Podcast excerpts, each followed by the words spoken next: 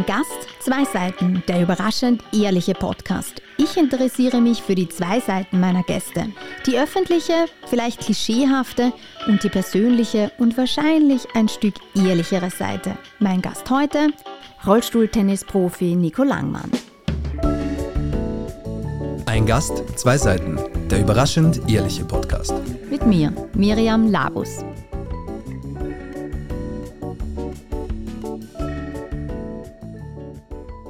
Nico Langmann ist Rollstuhltennisprofi, die Nummer 1 von Österreich, sechsfacher Staatsmeister und zweifacher Paralympics-Teilnehmer. Als Kind spielt er den Balljungen am Tennisplatz für seinen Bruder und Papa. Doch mit dem Aufglauben der Bälle für andere ist bald Schluss, denn der Glaube an sich selbst wächst und damit auch die Anzahl der geglückten Ballwechsel. Ein Wechselbad der Gefühle erlebt er in Rio 2016 bei seinen ersten Paralympischen Spielen, die Ehre und Lehre gleichzeitig sind. Vorzeitig schreibt er mit nur 25 Jahren seine Autobiografie. Voller Euphorie ruft er die Nico Langmann Foundation ins Leben, die mobilitätseingeschränkten Kindern den Zugang zu Sport erleichtert. Erleichtert zeigt sich Nico immer wieder, wenn er betont, dass er eigentlich eh kein Wiener ist, sondern halber Tiroler und halber Steirer. Dass das nur die halbe Wahrheit ist, weiß er selbst. Und ob vielleicht doch auch manchmal ein Wiener Grantler in ihm steckt, das werden wir heute erfahren. Das war, glaube ich, die netteste Einleitung, die ich je über, über mich gehört habe. Das freut mich sehr und schön, dass du da bist, Nico. Ja, vielen Dank für die Einladung. Ähm, wir starten äh, mit der positiven Seite des Lebens, mit der Happy-Peppy-Seite des Lebens. Und ich habe in, in der Recherche herausgefunden über dich, dass du immer wieder auch sagst, gerade wenn es um den Sport geht, dass du nach Siegen, nach Erfolgen ähm, immer wieder mal auch so in einem Rauschzustand bist, ohne Alkohol. ähm, wann ist denn jetzt so der letzte sportliche Rauschzustand gewesen, der dir spontan einfällt? Ähm, coolerweise darf ich sagen, dass das eigentlich äh, vorgestern war, weil ich sozusagen cool. äh, bis vorgestern, äh, also ich bin eben gerade voll in der paralympischen Qualifikation äh, sozusagen äh, involviert und Woche für Woche bei anderen Turnieren und es läuft zurzeit sehr gut und ich habe jetzt äh, gerade sozusagen eine Serie von diversen Turniersiegen hinter mir und bin vorgestern von einem Turnier aus Kroatien zurückgekommen. Und äh, auch, also ich habe jetzt sechs Turniere in Folge gewonnen, was Geil. mir in meiner Karriere noch nie passiert ist. Deswegen ähm, ist es ein, ein durchgehender Rausch. Es ist ein, ein Höhenflug, ich weiß nicht. Mhm. Ähm, und äh, voll, deswegen kann ich äh, zur Zeit, und wenn du mich vor einem halben Jahr gefragt hättest, hätte ich dir diese Antwort nicht sagen können, weil ich mich nicht mehr erinnert hätte, mhm. äh, wann es gut gelaufen wäre. Aber äh, zur Zeit läuft es sehr gut. Sehr schön. Äh, woran liegt das, glaubst du? Also natürlich, ja, ich gebe gar nichts vor jetzt. Woran liegt das, dass so dieser, ähm, dieser Lauf da ist gerade? Was? Da kommt, die, kommt die Sportreporterin raus, gell? Was sind denn die, die, die Erfolgsrezepte? Ich, ich, boah, es ist schwierig zu sagen. Mhm. Ähm, ich habe seit äh, Mai wahrscheinlich sozusagen mein Trainingsumfeld auch geändert. Also ich bin jetzt seit einigen Monaten wieder zurück bei meinem alten Trainer, der sozusagen mich als Tennisspieler auch sehr geprägt hat äh, und habe gemerkt, wie sehr ich sozusagen mich wieder auf die richtigen Dinge fokussiere, wie sehr ich einfach im Training auch wieder an den richtigen Dingen arbeite und dann äh, kommt man schneller vielleicht in einen Zustand, wo es unter Anführungszeichen von selbst geht. Mhm. Ähm, und äh, ja, es läuft gerade von mhm. selbst. Mhm. Was sind die richtigen Dinge? Kannst du da ein, zwei Beispiele geben? Also ich glaube, ich meine, ich will jetzt nicht zu sehr ins, ins Tennisfachjargon wechseln, mhm. aber ähm, ich, ich selber bin einfach jetzt nicht so der Mensch, der sozusagen mit enorm viel Talent auf die Welt gekommen ist und dem Sportarten oder Sachen irgendwie leicht fallen. Und vor allem das Tennis ist mir nie wirklich leicht gefallen, sondern habe halt immer äh, viel sozusagen arbeiten müssen, um mir meine Sachen zu erarbeiten, äh, im wahrsten Sinne des Wortes. Und habe einfach sozusagen, glaube ich, jetzt durch meinen Trainer irgendwie oder durch mein Team wieder den Fokus auf, auf, die, auf diese Arbeit mehr oder weniger voll hingelegt und ähm, auf die Intensität, weil ich meine, ich war immer schon, keine Ahnung, vier Stunden am Platz äh, am Tag, aber diese vier Stunden habe ich entweder sozusagen halt heruntergespielt oder mich in jeden Ballwechsel voll reingehaut. Und ich hab, bin da selber ein bisschen in so einen Schlendern reingekommen, mhm. äh, wo man gar nicht merkt, du gibst gerade gar nicht 100%, du glaubst, du gibst 100% und hast aber sozusagen irgendwie äh, nicht ganz die sozusagen die Grenze überwunden, die du dir selbst gestellt hast. Und äh, wenn du da ein cooles Team hast, was dir sozusagen aufzeigt, hey Nico, du machst das gerade ziemlich scheiße, bitte mach's besser, ähm, dann äh, ja, lernt man wieder schnell in die richtigen Bahnen zu kommen. Mhm.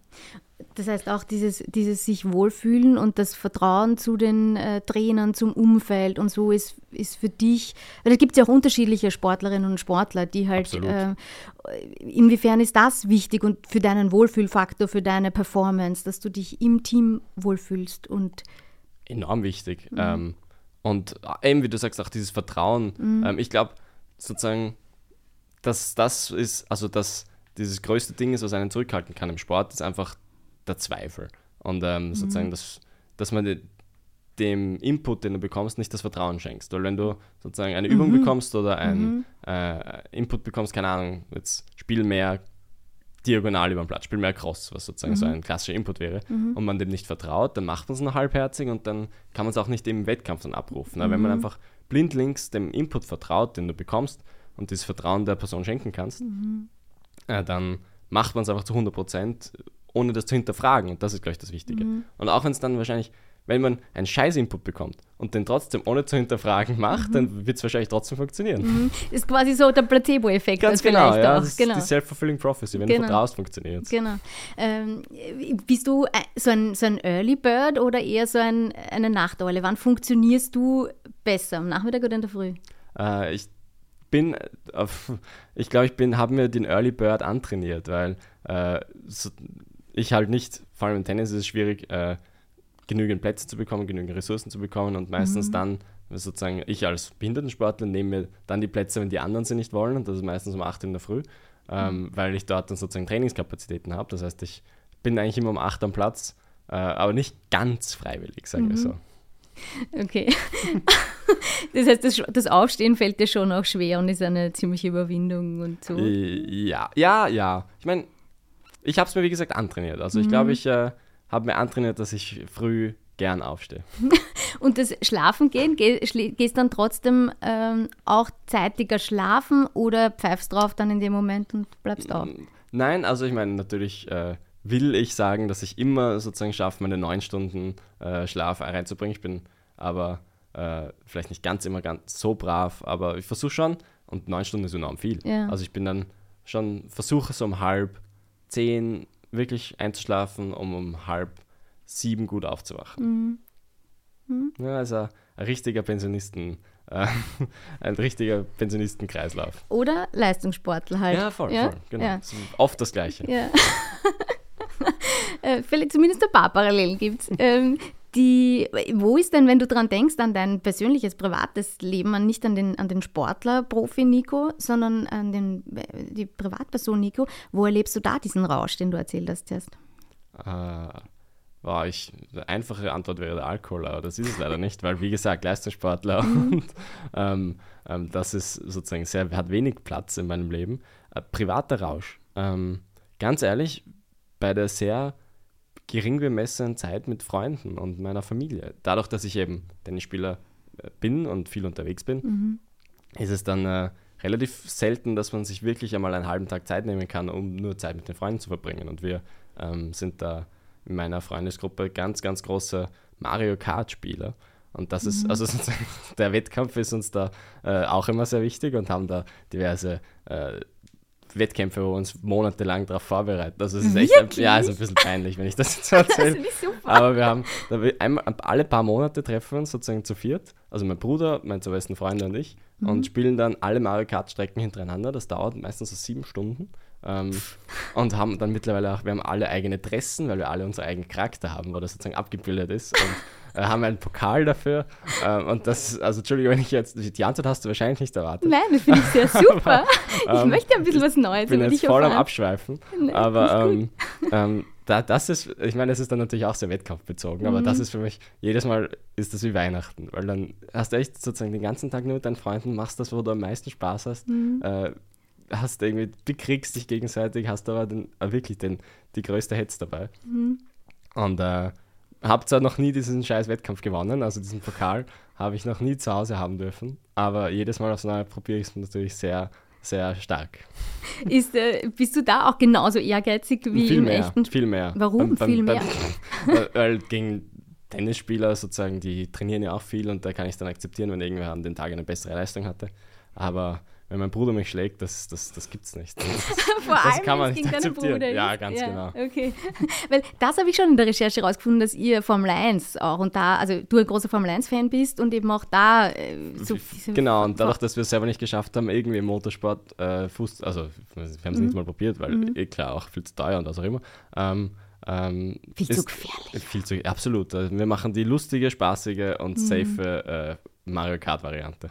Und äh, ein Detail würde mich auch interess noch interessieren, der Charakter, den du bist, inwiefern kann ich mir den vorstellen? Wird der auch, wie wird der Also- kreiert, der Charakter? Na, also das ist, du fährst entweder Mario, Luigi oder Peach oder Daisy und ich fahre, also mein Bruder fährt Yoshi und ich bin immer Birdo, was sozusagen die weibliche Version von Yoshi ist.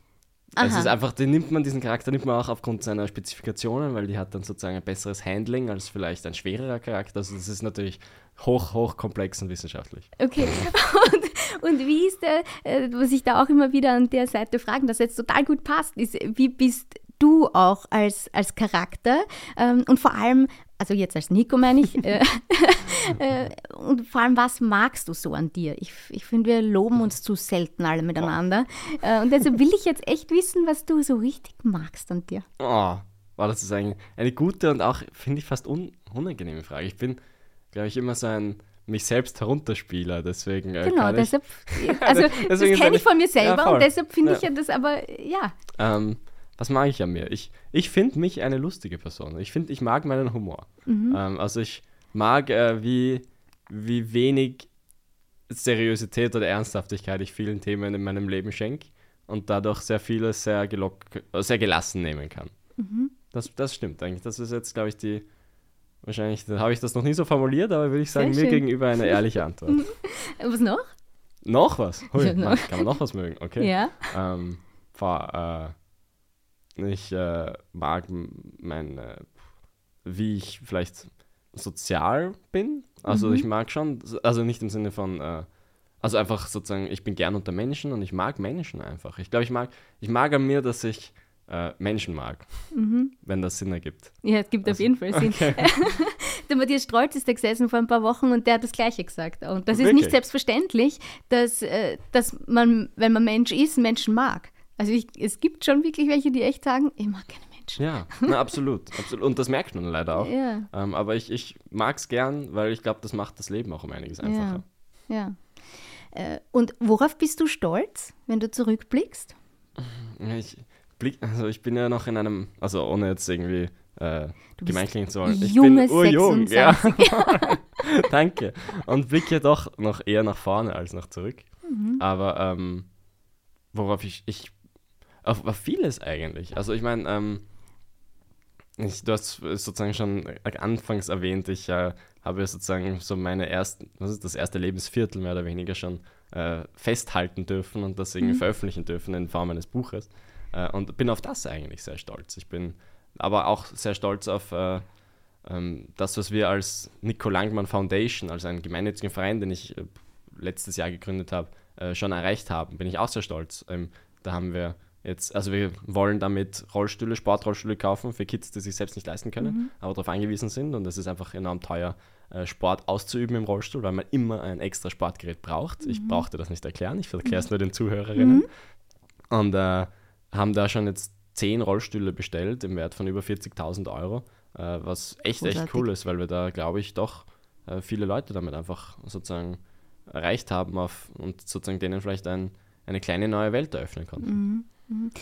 Inwiefern findest du es auch ähm, befriedigend auf eine Art oder helfen zu können oder zu helfen? Das ist ganz ehrlich, das ist, war so ein, eine ganz große kleine äh, Extra-Motivation, dass ich als Mensch mit Behinderung, der ja eher sozusagen so in diesem Stereotyp wahrgenommen wird, du bist ein Hilfsempfänger. Klischee und ja, absolut. unwahr und so? Ja, ganz genau. Ja. Und äh, jetzt sitze ich da und sage, ha, ich gebe euch was. Mhm. Im Sinne von, ähm, ich bin derjenige, der Charity ermöglicht, der Mhm. einfach sozusagen auch auf eine sehr unemotionale Art und Weise und nicht sozusagen jetzt sagt, schaut die armen Behinderten, die brauchen unbedingt ihre Sportrollstühle, sondern eben genau das nicht will, sondern einfach so sagt, hey, es ist unfair, dass die mehr zahlen müssen, deswegen versuchen wir das irgendwie äh, sozusagen diese Ungerechtigkeit irgendwie auszugleichen. Mhm. Aber nicht, weil die arm sind, sondern einfach, weil es unfair ist, dass nur weil du halt nicht gehen kannst, mehr zahlen musst, um Sport zu betreiben. Mhm. Und es freut mich dann schon so ein bisschen insgeheim, dass eben ich versuche auch dieses Klischee umzukehren. Mhm. Und ich danke dir so oft dafür, wenn du in der Öffentlichkeit sprichst und genau solche Dinge irgendwie auch ansprichst und dadurch erstens manches enttabuisierst und eben für mich auch vieles gerade rückst und richtig rückst und so. Oh. Wenn, wenn du das sagst, ist das ein sehr, sehr hohes und äh, cooles Feedback. Danke ah, dir. Ja. Äh, nur die Wahrheit, nur die Wahrheit. Und wir wechseln an der Stelle jetzt schon die Seite, weil eben ganz viele Dinge, die wir jetzt besprochen haben, die positiv sind im Leben, haben oft auch gleichzeitig eine andere Seite und eine Schattenseite. Äh, wenn du jetzt auf, dein, auf deine Tenniskarriere schaust, und das weiß ich ja auch selbst von mir, auch in meinem Job, auch so sehr ich ihn liebe, es gibt immer irgendwas trotzdem auch, trotzdem auch was, quasi die Kehrseite der Medaille. Was ist beim Tennis, würdest du sagen, was nicht so leibend ist oder was dich anzipft auch manchmal oder so. Zeit, die Seite zu wechseln.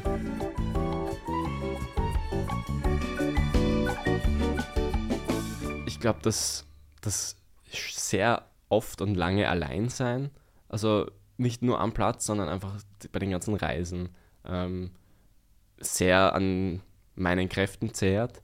Also, mhm. Also ähm, keine Ahnung, da fliegt man halt einmal nach Japan für ein Turnier, äh, kann es natürlich nicht leisten, jetzt da Trainer oder Familie mitzunehmen, weil die Preisgelder im behinderten Sport sind halt doch noch nicht so groß wie mhm. im sozusagen äh, äh, unter Anführungszeichen normalen Sport. Mhm. Ähm, und man ist halt einfach, von, also ich habe dieses Jahr 30 Turniere gespielt ähm, und bin sozusagen ja halt fast 30 Wochen weg im Jahr und meinen Trainer habe ich mitgehabt bei zwei oder drei Turnieren davon. Und sonst war meine Mama so lieb und ist bei ein paar Turnieren mitgefahren. Mhm. Aber ansonsten bist du halt trotzdem 75 Prozent der Zeit alleine und organisierst dich dann natürlich so unter den Spielern und Spielerinnen, dass du dann halt da gemeinsam essen gehst und da irgendwie die Zeit verbringst.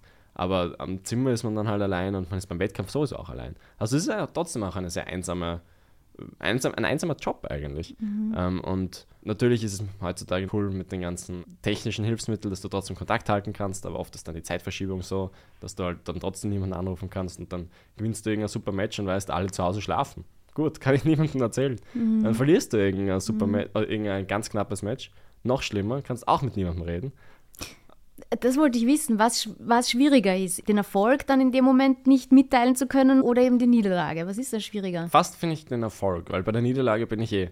Da vielleicht genieße ich es dann sogar allein zu sein, weil dann muss ich niemanden enttäuschen. Da muss ich niemandem sagen, ja, ich habe es wieder nicht geschafft. Sondern genau im Erfolg ist es so, dass du irgendwie den teilen willst. Und ich habe hab vorher von Japan gesprochen, weil ich dort meinen größten Turniersieg bis jetzt feiern durfte. Und gegen einen Superspieler, wo eigentlich niemand erwartet hat, dass ich das Finale gewinnen kann. Und habe sozusagen äh, war am Vormittags in Japan das Finale, das heißt, ich habe gewonnen, wie es in Wien vier in der Früh war. Mhm. Und dann, ich meine, sozusagen ist es jetzt natürlich trotzdem mega cool gewesen, aber trotzdem, ich bin halt da gesessen und habe dann ein Video von mir selbst gemacht, wie ich sozusagen so jubel und habe das dann in eine Instagram-Story gepostet, aber dass ich irgendwem äh, so mitteilen kann, ich habe gewonnen, urcool, ich freue mich voll. Ähm, ja. Aber es ist dann sehr zeitverzögert, dass die anderen genau, sich mit dir genau, freuen können. Ja, ja. Ähm, was ich im Sport immer sehr interessant finde und noch nie wirklich, oder es klingt einfach manchmal unauthentisch, ist das Konkurrenzdenken. Ja? Weil in meiner Welt zumindest ist es so, dass es doch klar ist, dass ich gewinnen will. Mhm. Und als Sportler, ihr macht so viel dafür und so. Und dass ich es dann dem anderen zu 100% gönne, da fehlt mir manchmal der Glaube. Und manchmal äh, denke ich mir. Das ist auch nicht so, würde ich sagen. okay. Weil manchmal denke ich mir, es ist nur für die Kameras, um halt dann äh, sportlich fair und souverän rüberzukommen oder so. Aber es ist eben manchmal ganz unauthentisch, finde ich, ja. ja, das verstehe ich. Verste also ich meine, mein Trainer versucht mir auch sehr diese, oder prinzipiell sozusagen im Tennis aufwachsen, ist es sehr, dass man versucht, diese, ja, dieses Mindset anzunehmen, dass man beim Match eigentlich nur ein, ein Vergleich von zwei Leistungen ist einfach. Also sozusagen es ist nur sozusagen, wer hat die besseren Tennisfähigkeiten an diesem Tag und wenn halt der, der Gegner auf der gegenüberliegenden Seite vom Netz gewinnt, dann muss man ihm am Ende die Hand geben und sagen, gratuliere, ich versuche zu trainieren und besser zu sein. Mhm. Also, um auch das nicht so emotional aufzuladen, weil oft stehen dir die Emotionen dann im Wettkampf im Weg, wenn du dann den unbedingt besiegen willst, weil mhm. der halt beim letzten Mal so ein Trottel war und ähm, dann sozusagen du das dann übers Ziel hinausschießt, dann kannst du dir oft selber im Weg stehen. Also ich glaube, dass dieses, dieses Respektvolle, was ja sozusagen einerseits ein großer Stütz im Sport ist und auf der anderen Seite hilft es dir selbst auch, um e-, eine eventuelle Niederlage auch besser zu verkraften. Also ich glaube, das ist ein bisschen leistungsfördernd auch dieser Gedanke. Aber das finde ich super. So habe ich es auch noch nie gehört und ja, noch nie gesehen. Ja, finde ich gut. Ja? Also ich glaube, dass mhm. das sozusagen, also so verstehe ich es für mhm. mich, aber nach der Niederlage denkt man sich trotzdem nicht, boah, ich freue mich so für ihn. Ich habe eigentlich auch gerade absichtlich verloren, weil, weil er hat so gut gespielt heute, er hat es verdient. also, das habe ich mir halt auch noch nie gedacht. Ja. Ich habe auch gehört, dass du gesagt hast, dass du in dir im Match eben selbst im Weg stehst, manchmal. Oder ja. wenn nur du selbst im Kopf. Ist das genau das oder ist da noch was anderes, wo du sagst, womit du dir manchmal selber im Weg stehst? Ähm, es ist, ich bin einfach, glaube ich, einfach ein hypersensibler, emotionaler Mensch, wenn es ums Tennisspielen geht, weil du dich natürlich, also so blöd klingt, du öffnest dich da doch sehr am Platz, weil du dich, oder du machst dich auch sehr verletzlich, weil es ist mehr oder weniger eine Show. Und du bist da am Platz und es sind Leute, die zuschauen. Ähm, also, wie gesagt, im Rollstuhl ist nicht so viel wie sonst, aber es sind trotzdem sozusagen, und die bewerten dich dann. Und vor allem bist du dann, ähm, ich als vielleicht Angehöriger einer Randgruppe, bin dann oft irgendwie der, der meine Sportart auch repräsentiert. Das heißt, ich rede immer großartig vom Rollstuhltennis und wie cool die Sportart ist und dann sieht das jemand vielleicht zum ersten Mal und dann beginnt er mal zu urteilen und schaut sich mal an. Und wenn ich dann einen Doppelfehler nach dem anderen serviere, dann denkt er sich, boah, warum trainiert der überhaupt so viel? Oder trainiert er wirklich so viel? Oder was macht er im Training? Und das sind sozusagen dann diese Gedanken, wo, die mich vielleicht auch oft beschäftigt haben im mhm. Match, weil du bist dann am Platz und, und zeigst sozusagen deine Fähigkeiten und dann wirst du halt beurteilen, ob das okay ist oder ob das irgendwie weird ist und ähm, ob das überhaupt, ist das überhaupt telegen, soll man sowas überhaupt herzeigen, ist das überhaupt spaßig zum Zuschauen? Also das sind dann schon so sozusagen diese Gedanken, die einen selber dann oft beschäftigt haben weil ich äh, kann mich erinnern, äh, 2021 war es bei den Staatsmeisterschaften so, dass zum ersten Mal äh, ein Spiel von mir live auf Eurosport Plus übertragen wurde. Äh, was natürlich mega cool war und ein mega Schritt auch für Behindertensport. Und dann stehst du da am Platz oder sitzt am Platz, haha, äh, und denkst, ähm, okay, jetzt kann echt ein x-beliebiger Mensch einfach den Fernseher einschalten und dir zuschauen und dann eben über Rollstuhltennis beurteilen. Und du bist gerade derjenige, der das versucht zu verkaufen ähm, und versucht, diese Sportart auch größer zu machen. Und ähm, dann sind das halt Gedanken, die nicht förderlich sind, wenn der Ball auf einen zukommt und du musst halt nur eine Rückhand äh, ins Feld spielen, äh, weil du halt mit 740 anderen Sachen mhm. beschäftigt bist. Und ähm, deswegen, ich glaube, man hat es gut rausgehört. Ich stehe mir da deswegen leider ein bisschen oft mhm. selbst im Weg. Mhm. Und letztendlich sind es aber trotzdem die eigenen Gedanken. Und wir wissen ja nie, ob das die Zuschauerinnen daheim genauso sehen oder nicht, sondern das sind deine Gedanken. Und das finde ich auch wieder die gute Nachricht, weil die haben ja wir auch im Griff dann letztendlich. Voll. So, zumindest sollten wir es versuchen. Oder ja, oder das Umdenken ist, haben wir, wenn, äh, ja. ist bei uns möglich, weil was die anderen denken, ja, haben ja. wir sowieso nicht. Im, das ist eigentlich ein schöner Satz, so, kontrolliere das, was du kontrollieren kannst. Genau. Und ähm, ich kann ja nicht mal die Leistung von Gegnern kontrollieren. Ich kann eigentlich nur mich selbst kontrollieren und ähm, was ich mit dieser gelben Kugel mache. Und, mhm. ähm, control what you can control. Das ist eh das, worauf man sich dann ja, besinnen muss. Mhm. Ist dir auch abseits des Sports wichtig, was andere von dir denken? Ich glaube schon, ja. Also ganz ehrlich bin ich, mein Coach nennt es immer so ein, ich rede viel über meinen Trainer, gell? Entschuldige. Alles ähm, gut. Ähm, ein, ein Public Pleaser ist das sozusagen. Auch, mhm. Also jetzt rede ich zwar sozusagen über meine Persönlichkeit am Platz, aber mhm. es geht mir schon eben sowohl am Platz, aber dann auch natürlich schlussfolgernd vom Platz weg irgendwie. Mhm. Ja, darum äh, wahrscheinlich, wie ich halt von der Gesellschaft oder von, von Menschen rund um mich gesehen werde. Und einerseits, glaube ich, geht es mir dabei nicht nur um mich, sondern auch, dass ich die anderen irgendwie nicht enttäusche oder sozusagen, dass ich nicht anderen ein schlechtes Gefühl bereite oder ich will halt sozusagen eigentlich ein, ein, ja, ein positiver Teil dieser Gesellschaft sein, glaube ich. Mhm. Und deswegen äh, ist das gar nicht so ich selbst bezogen und gar nicht so, äh, wie ich rüberkomme, um sozusagen das beste Bild von mir zu gestalten, sondern ich will einfach ja, ein, was Gutes sein für andere Menschen. Mhm.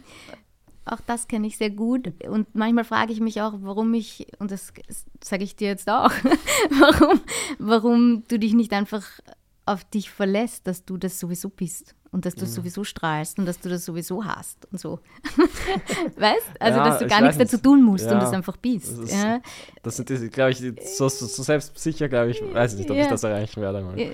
Ja, Ma manchmal sage ich mir selbst auch, fake it till you make it. Manche Dinge muss ich mir selber auch so oft sagen, äh, bis sie es tatsächlich irgendwann auch mein Unterbewusstsein gefühlt erreichen und, und sich dann irgendwie auch echter anfühlt oder so. Es hängt damit auch vielleicht zusammen. Bist du auch so harmoniebedürftig? Wie gehst du mit Konflikten um? Oh, das ist ganz weit weg. Da, da laufe ich so schnell ich kann. Nein, äh, sicher, ich glaube, ich bin da, ja, äh, in dem Sinn wahrscheinlich wieder dieser Klischee-Mensch, der eben vor diesen Sachen wegläuft und irgendwie mit dem gar nicht umgehen kann. Einfach, äh, ich weiß gar nicht warum, ich hätte wahrscheinlich, müsste mich vielleicht mehr auch mit mir selbst beschäftigen, wenn es um sowas geht. Aber ähm, bin da sicher sehr eben genau dieses Bild, das man hat, dass man eben ja mit sowas nicht, dem gebe ich wenig Platz in meinem Leben, weil ich dann sozusagen äh, mich einfach sehr, sehr unwohl mit solchen Sachen fühle mhm. und auch sehr, sehr hängen bleibe an solchen Sachen. Sei es jetzt im familiären Kreis, sei es mit Freunden, sei es auch mit wildfremden Menschen, die meinen, sie einen Konflikt mit mir haben zu müssen. Mhm. Ähm, und das, sowas beschäftigt mich einfach auch sehr lange und dem gebe ich dann wahrscheinlich zu viel Platz, deswegen versuche ich davon, mich einfach fernzuhalten. Mhm. Das heißt, du verdrängst das dann oder, ja, oder, oder, du, du sagst auch nicht, was dich, was dich dann ärgert, kränkt oder was auch immer, um. Ich, also ich bin sicher jemand, der Sachen sehr, sehr spät anspricht oder vielleicht mhm. auch zu spät anspricht, weil äh, ja, weil ich, und das ist auch wieder sozusagen so ein Ding, wo ich vielleicht wieder sozusagen einer anderen Person nicht was Schlechtes zufügen will, weil ich eben, ja, sozusagen wieder ein positiver Part für andere Menschen übernehmen will. Und ich will nicht, wenn mich verstört, dass sozusagen dann eher will ich das mit mir ausmachen und nicht äh, sozusagen anderen Leuten das dann sozusagen als ihre Aufgabe geben, dass sie vielleicht ihr Verhalten ändern, damit es mir gut geht, sondern mhm. ich würde eher meine Erwartungen oder meine, meine Polung im Hirn umändern, mhm. um nicht äh, anderen da was Schlechtes zuzufügen. Mhm. Auch nicht jetzt mit zum Beispiel dem Alex, deinem Bruder, mhm. äh, auch da nicht? Also wo jetzt einfach wirklich das totale ja, Vertrauen da, da eher, ist. Umso eher, weil mir doch die Personen wichtiger sind. Also sozusagen in meiner Familie, sei es in einer Beziehung, sei es, mhm. ähm, das sind mir die, die, die Menschen liebe ich ja. Mhm. Und ähm, genau da, glaube ich, fällt es dann mir, oder ja, fällt es mhm. wahrscheinlich am schwierigsten, dann mhm. irgendwie Sachen auch, auch, schlechte Sachen irgendwie anzureden oder Sachen, die mich stören, muss nicht schlecht sein. Weil vielleicht äh, ergibt das dann für sie wieder eine Kränkung und das, ich mhm. will sie nicht kränken, um das geht es mir vor allem. Ist das was, wir haben zuerst darüber gesprochen, was du magst an dir. Ist das was, was du nicht magst an dir oder womit du sagst, nein, das möchte ich weiterhin auch so machen und auch gar nicht? Oder was gibt es, was du eben nicht so magst an dir?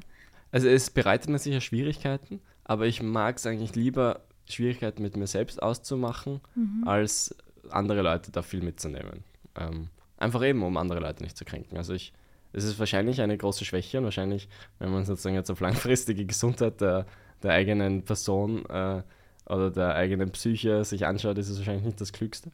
Ähm, aber solange ich sozusagen damit umgehen kann, will mhm. ich eigentlich das trotzdem so beibehalten. Was, vielleicht schlagen viele Leute gerade zu Hause den Kopf, äh, die Hände über den Kopf zusammen, wenn sie dazuhören, aber ich äh, weiß nicht, ich bin noch happy mit mir selbst. Mhm. Ich glaube, es gibt ganz viele, die das so machen auch. Ja. Also, und auch da ist doch egal, weil du bist du, ja.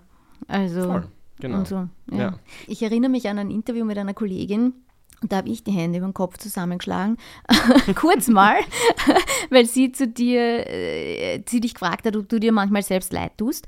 Und ich habe mir gedacht, pff, ja. Schau, daran kann ich mich gar nicht machen. Ja, und ich habe, und im nächsten Moment war ich, äh, habe ich mich wieder eingekriegt und mir gedacht, nein, ist gut, weil nur wenn Fragen gestellt werden, können sie auch beantwortet werden und so. Und deine Antwort war grandios, äh, weil du dann drauf gesagt hast, ja, ich tue mir schon manchmal leid, aber nicht, weil ich im Rollstuhl sitze. und ich, und es war im Fernsehen, das heißt, man hat einfach gesehen, dass du im Rollstuhl sitzt und so. Und ich war dir so dankbar. Und darauf, daran denke ich ganz oft, ähm, an diese Situation. Und jetzt möchte ich nachbohren, weil jetzt möchte ich wissen, was ist der Punkt? Warum tust du dir im Alltag manchmal leid?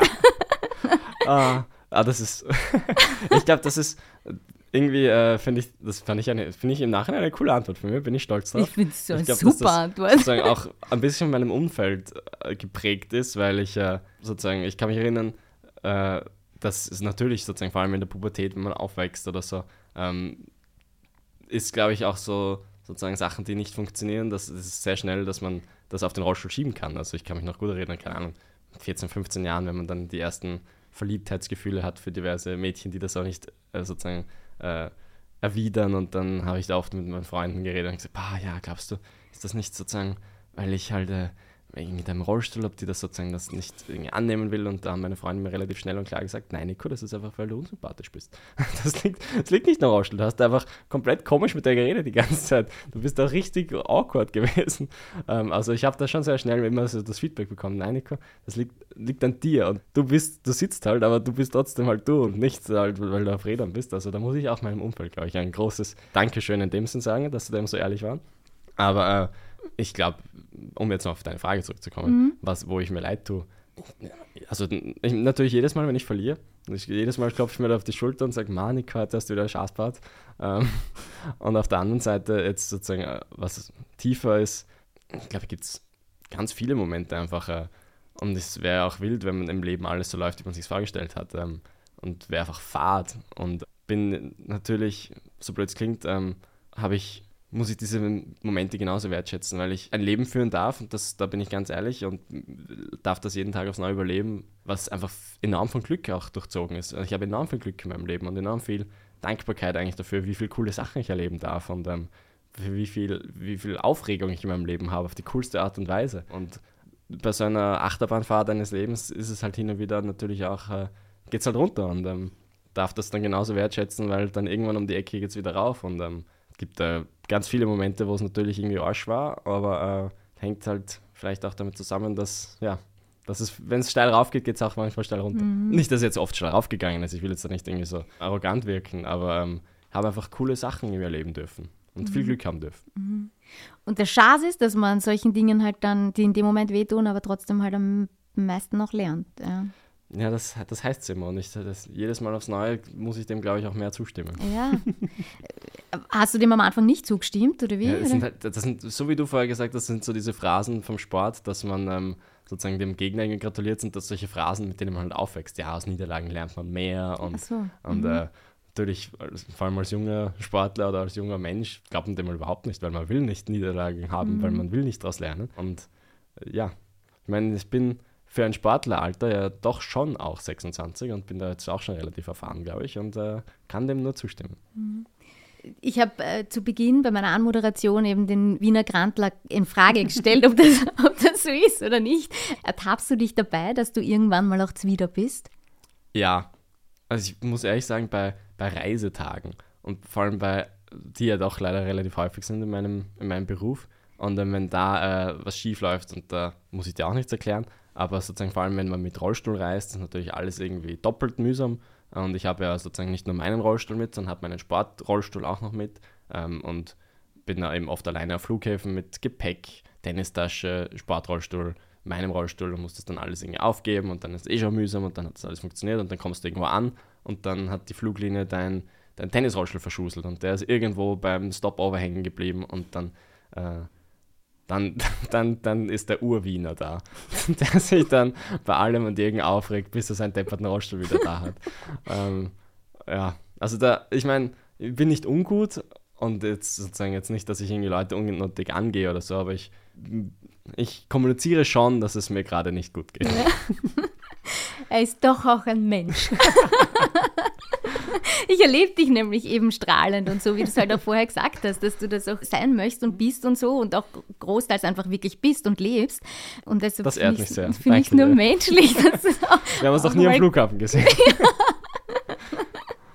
Ja, wir kommen langsam dem Ende zu und neben uns steht jetzt aber noch ein Kaugummiautomat. Ein mhm. roter Kaugummiautomat. Ein sehr schöner, muss ich sagen. Ja, ich mag ihn auch sehr. Und du, du entscheidest jetzt, an welcher Seite du zuerst drehst. Muss ich dafür das Geld, es liegt ja davor Geld auch. Du Gen musst das Geld einwerfen. Genau, dafür. genau, bitte. Äh, 50 Cent einwerfen. Wo drehst du zuerst? An den bunten Kaugummikugeln oder die bunten Zetteln? Also da muss ich schon ganz eindeutig den Kaugummikugeln den Vortritt gewähren. Da äh, werfe ich jetzt also kurz dieses Geld rein. Ja. Es. Ah, oh, schau, das hört man cool. Auch Kaugummiautomaten können zwei Seiten haben.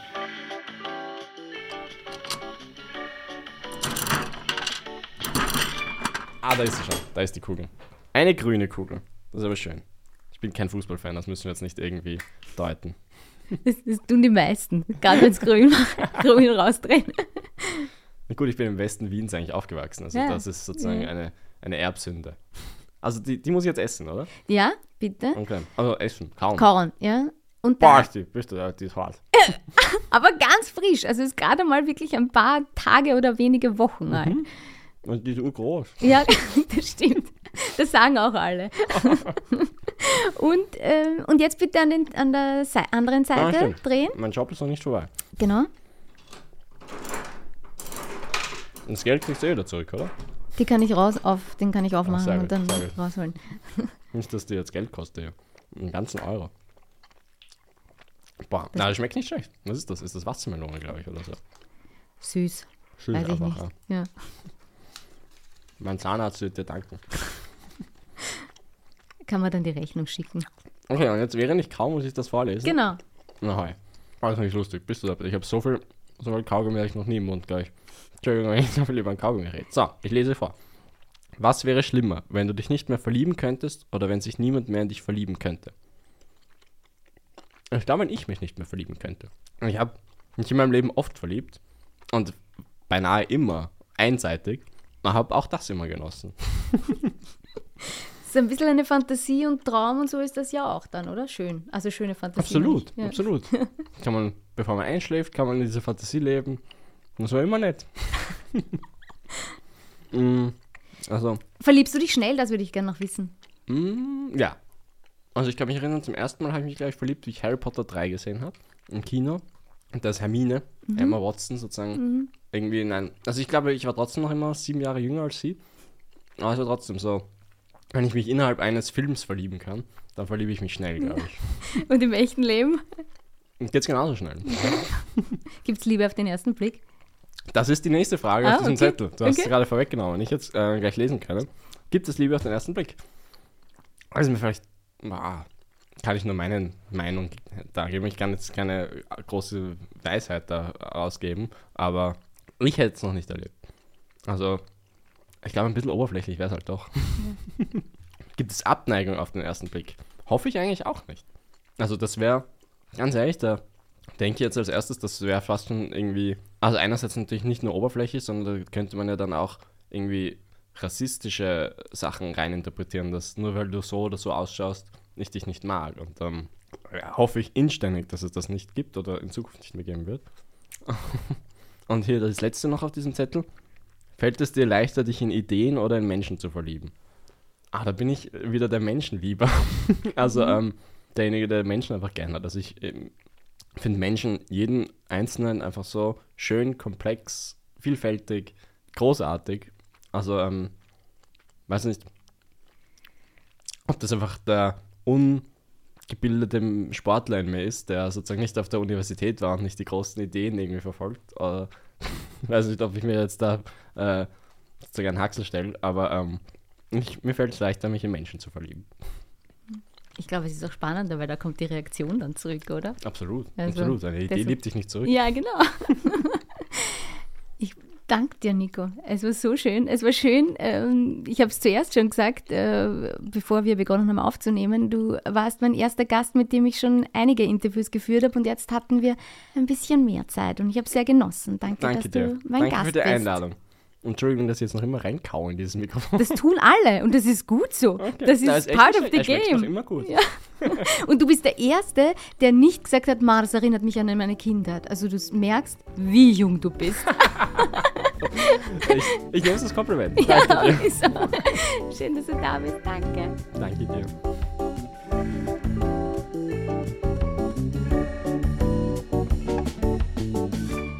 Und weil wir gerade so unverblümt ehrlich sind, gestehe ich, dass ich die letzten zehn Jahre meine Social-Media-Kanäle ausschließlich passiv konsumiert habe und gerade erst beginne, Facebook und Instagram so richtig für mich zu entdecken und aktiv zu bespielen.